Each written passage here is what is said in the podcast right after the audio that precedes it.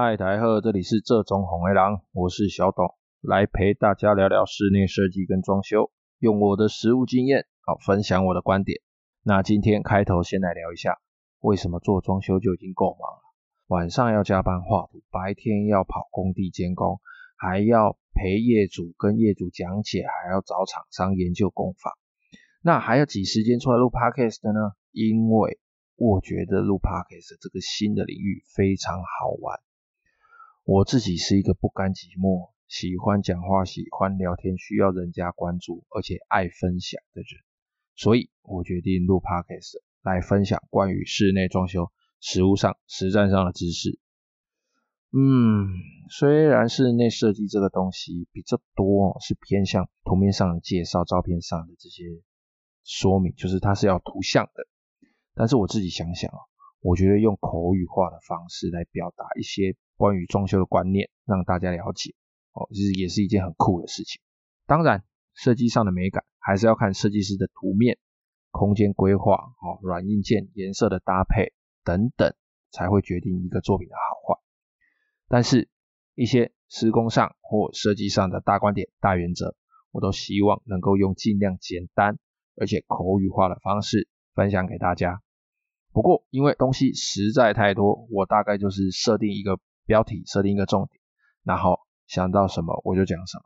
哦，我装修做到现在也是十来年，每天都还是会遇到新的东西，而且我一直在学习。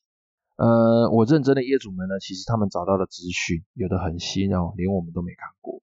可是我们就喜欢这样子的业主，有想法的业主，因为我们在讨论的过程中，其实会激荡出蛮多新的工法、新的施工观念、好、哦、新的想法。那如果我有想到新的工法，好，新的施工观念、新的施工方式，或是比较特别的东西，我也会在这上面分享给大家。那录 Podcast 的另外一个原因，就是因为现在这个市场其实非常非常的乱。不管你是谁，只要你印个名片，自称设计师，你多多少少都会钓到一些傻傻的业主。哦，那傻傻业主就傻傻的拿出钱。那这些人就很开心的拿着钱就走了，哦，甚至有的是拆一半就走了，有的是业主花了钱买了一肚子气，哦，所以导致现在这个市场上有非常多的装修纠纷。那装修纠纷处理起来旷日费时，就非常辛苦。但是这个市场这么乱，难道都是施工方的问题吗？不，有一些问题是来自于坏坏业主。坏坏业主们呢，会想尽办法骗图，哦，想尽办法骗你施工说明，拿去恶意比价。恶意比价，好哦，先声明哦，我说的坏坏业主并不是所有的业主，很多业主人都很好，但就是有少部分的坏坏业主来造成这个市场的纷纷扰扰，哦，跟我们的同行大家都非常努力认真的在工作，但是就是有一些装修蟑螂，哦，来造成这个市场的纷纷扰扰。好，话说回来，毕竟现在啊，很多人买房子啊就很辛苦了，头款跟房贷下去哦。房贷二三十年、三四十年了啊，头款可能几十到数百都有，再加上装修的费用，可能一辈子打拼的都在这边了。要是这个时候再遇到雷包、遇到装修蟑螂，他妈真的会干死，真的会干爆。那关于更详细的一些我们这些装修，尽量去避免装修蟑螂，或者是我们的同行怎么去避免坏坏业主。好，这个我们后面几集我应该会特别做一些集数来说这件事情。好，那我们开头先这样。今天主要要聊的是我们对于看屋的想法，好，以及看屋的时候我们要注意什么。好，什么时候会看屋？我列举三个比较重要的时刻哦。第一个就是我们买预售屋，那它现在快盖好了。要交屋要验屋的时候，这个时候就要看屋。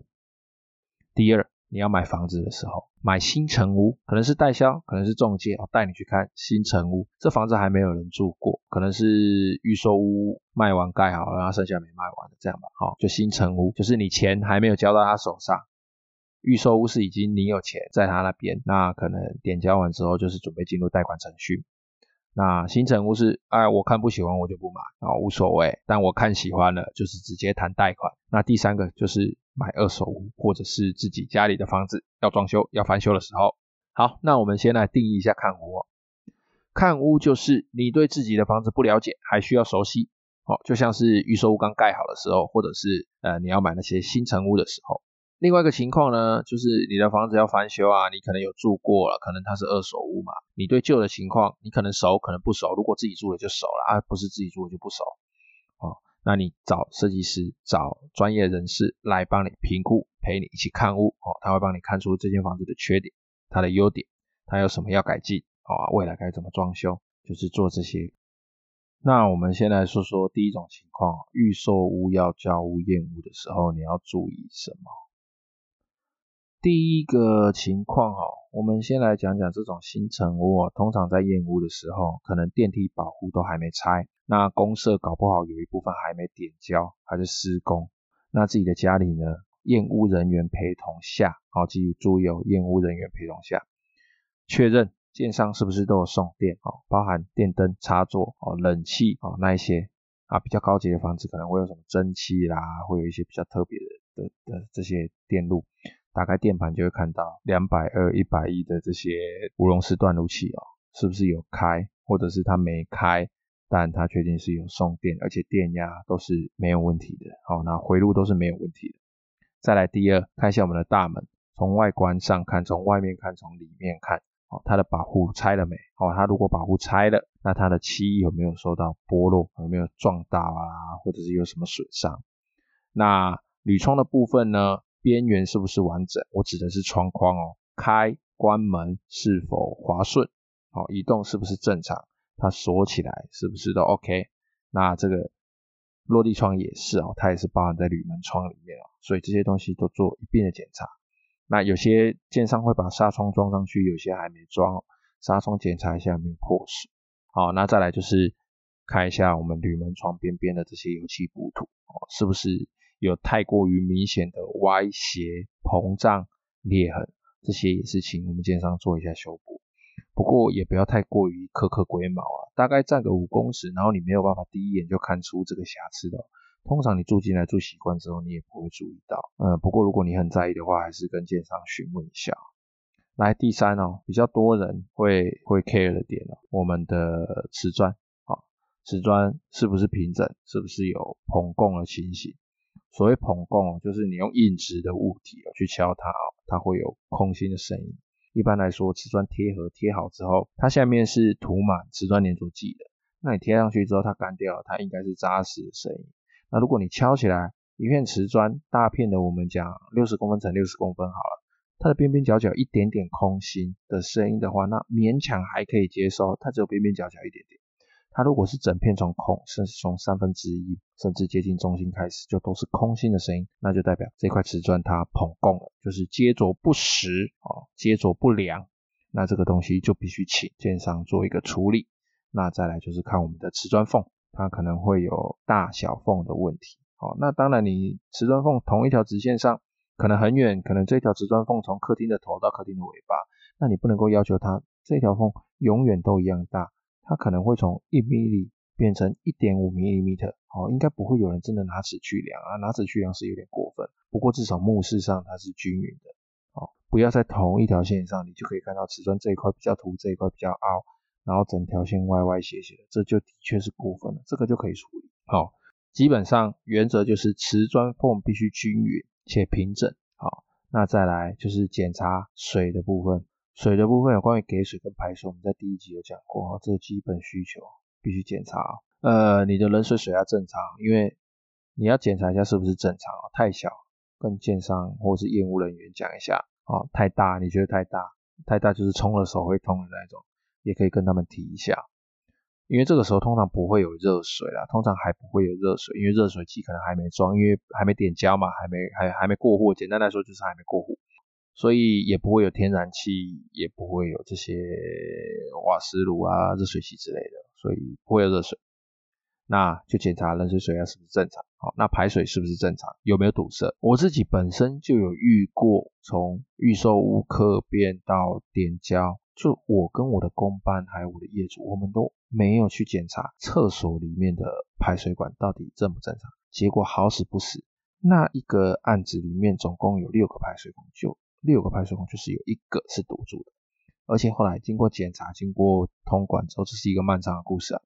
解决完之后，发现这个东西是建商当初在施工的时候就已经造成堵塞了，哦，真的是搞了一阵子哦。这鬼故事我们留到后面再来说。好，那再来就是注意我们的天花板是不是有漏水哦？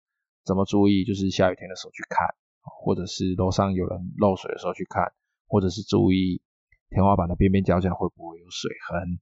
再来啊，就是连续几天雨天去验屋，如果墙壁上、窗户周围、梁柱上、好天花板的周围边线、梁的边线都有一些水痕的话，啊，渗水都是从这些接缝处发生的哈，都有一些水痕的话，那就要请建商做处理，好防水的部分。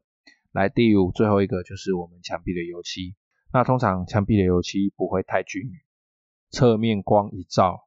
就像海波龙一样，会有一些不均匀的波浪在上面产生哦。不过基本上哦，你大概距离个五到六公尺，看看墙壁哦，不会让你一眼看出来的瑕疵，其实都还可以。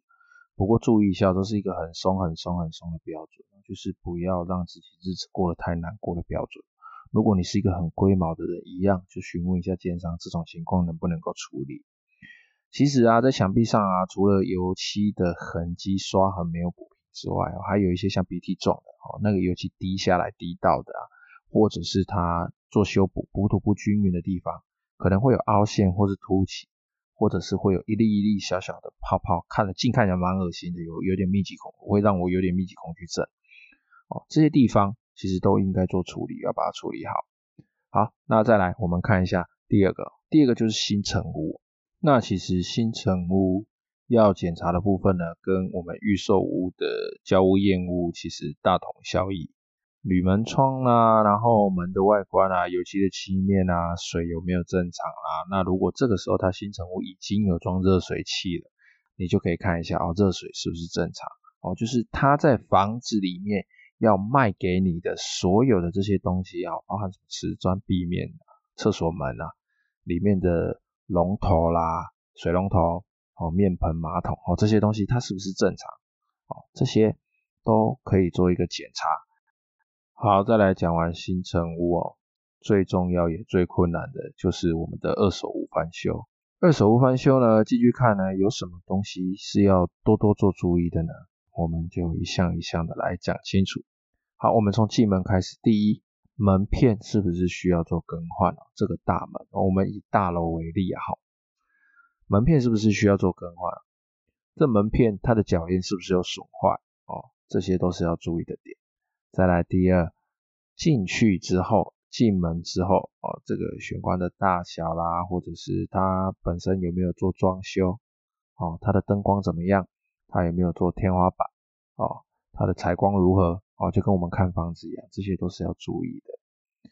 那当然，它装修做的越多，如果你装修你不是很喜爱，你想要整个翻修的话，相对的，你花的拆除清运的经费就要更多。好，有一些二手屋会有一些不良的投资客啊，他会做一些装修上的手法，哦，就是钉一些板子啊，钉一些壁板来遮盖漏水的部分。这个部分可能如果他不是做的很好的话，请专业的人士还是可以。有机会找出蛛丝马迹，要帮各位业主判断出来。那如果他对方也是就是道高一尺魔高一丈的话，如果他做的蛮完美的，其实连专业人员都不敢太容易就下定论说哦，这个地方一定有漏水，或是这地方一定有什么问题。他可能只是单纯做一个壁板造型而已，哦，这种事情就不好说。所以所有的二手屋。翻修都不是都是必须拆了再说哦，拆了我才看得到。但是你的经验哦，就是我们专业从业人员的经验哦，可以从一些蛛丝马迹来判断哦，比如说水管的走位、电管的走位，那哦原来他装修怎么做，他可能有什么问题。这个地方我在看房子的时候，我可能就可以事先做好什么样子的规划，检查一下电路哦，电线是不是要全部抽换。电盘是不是要全部更改？那再来水管的部分是不是移位哦？然后是不是做更新？厨房啦，一些可能是旧式的厨房哦，它是不是整个流理台都要拆掉？墙壁贴瓷砖的地方是不是整个都要打掉，甚至平面图的规划哦，这些都是需要专业的从业人员来为业主做一些规划的，最好是专业从业人员陪同业主去做看屋、这样在看屋的同时可以跟业主讨论哦，那并且从业人员可以在当下就做出一些判定，好来让业主了解。他这个翻修到底要花多少预算，或者是他能不能把这间房子翻修成梦想中的家？好，那关于看屋哦，基本上该讲的就差不多这些了。嗯，下一集开始哦，会从房子的装修、起居室、客厅、房间的规划哦，慢慢一集一集的进入真正我们属于室内装修的主题观念的分享。那今天就先这样子喽，拜拜。